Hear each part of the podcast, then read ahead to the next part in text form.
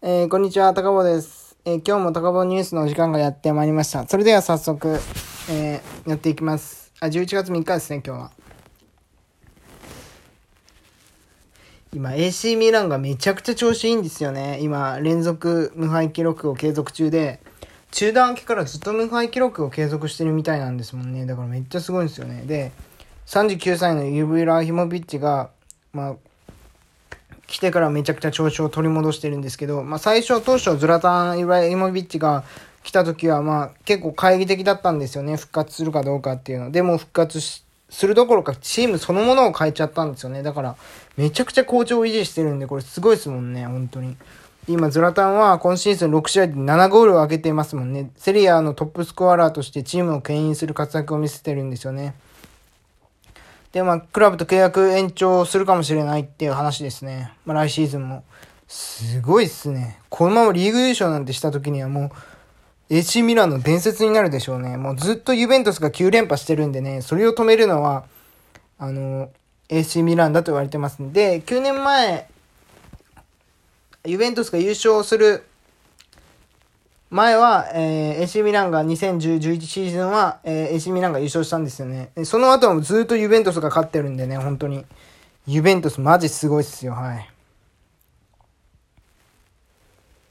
アメリカ大統領選がありますもんね、明日。楽しみっすよね。どっちが行くか。まあでもトランプがなんだかんだ言って勝っちゃうんじゃないですか。僕はトランプはめっちゃ強いと思いますよ、本当に。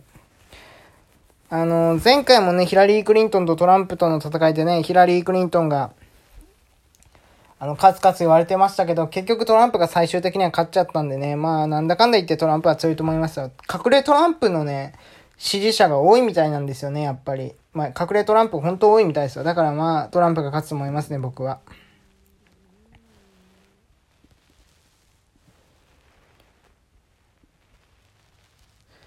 あ、あのー、元 SMAP の森さんが、えー、日本選手権で初優勝したみたいですね。結構これすごい大会みたいですもんね、オートレースで。で、なんか木村拓哉さんとかが、まあ、それぞれの進ん、選んだ道でそれぞれが使うもの、今後も検討を祈りますとのコメントを寄せた。すごいですね、森さん。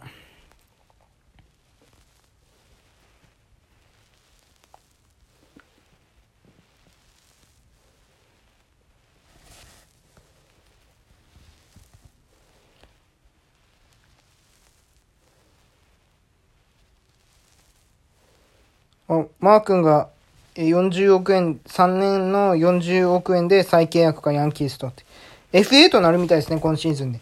もうでも6年目ですもんね、マー君も来てから。結構経ちますよね。すごいですね。もう32歳ですからね、田中マー君も。いやーもう結構年取りましたよね、マー君もでも。そう考えると。香川の獲得キャンペーンが加熱してるみたいですね。ブラジル名門クルーのサポーターが開始と。なんか、ボタフォゴに入るかもしれないって言われてるみたいですもんね。まだ無所属なんですね。あ、今月の3日に契約を解除したんですか。ん今月の3日？あ、先月でしょ。やっぱ、えー、本田圭佑が所属するボタフォゴが獲得に興味を持っていると報じられたが、今度は同じくブラジルの名門クラブのサポーターが、えー、香川の獲得キャンペーンを始めたというと書いてありますもんね。すごいっすね、香川真司。めちゃくちゃ人気じゃないですか。すごいと思いますよ、香川は。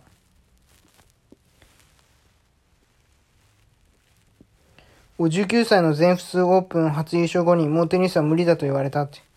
ナダルが。足に痛み上がり、コートに置いた椅子に座ってトレーニングをしていたという。すごいっすね、ナダル。今、テニス界ってね、ビッグファイブって言われてる人たちがいて、その人たちも、ほんとすごいみたいですからね。ジョコビッチとかもすごいですもんね。ほんとすごいですね。柏尾レイスのネルシーニョ監督がコロナ感染だって、ルヴァン杯決勝で指揮取らずと書いてありますね。ネルシーニョって、また柏レイソンに戻ってたんですね。これ知らなかったですね。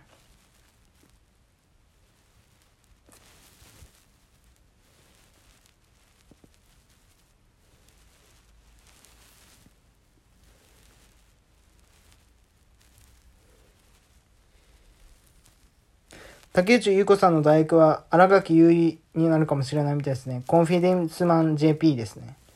荒垣結衣になるかもしれないみたいですね。楽器ですかすごいですね。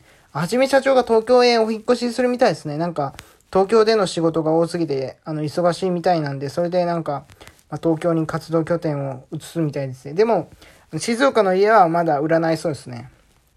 売らないっていうか、まあ、まだ、えー、っと、一応借りとくみたいですね。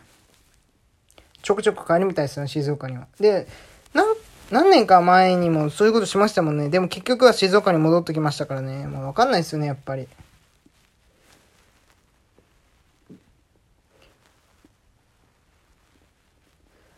まあ今日のニュースはこの辺で終わりたいと思います。それでは皆さん、グッバイ。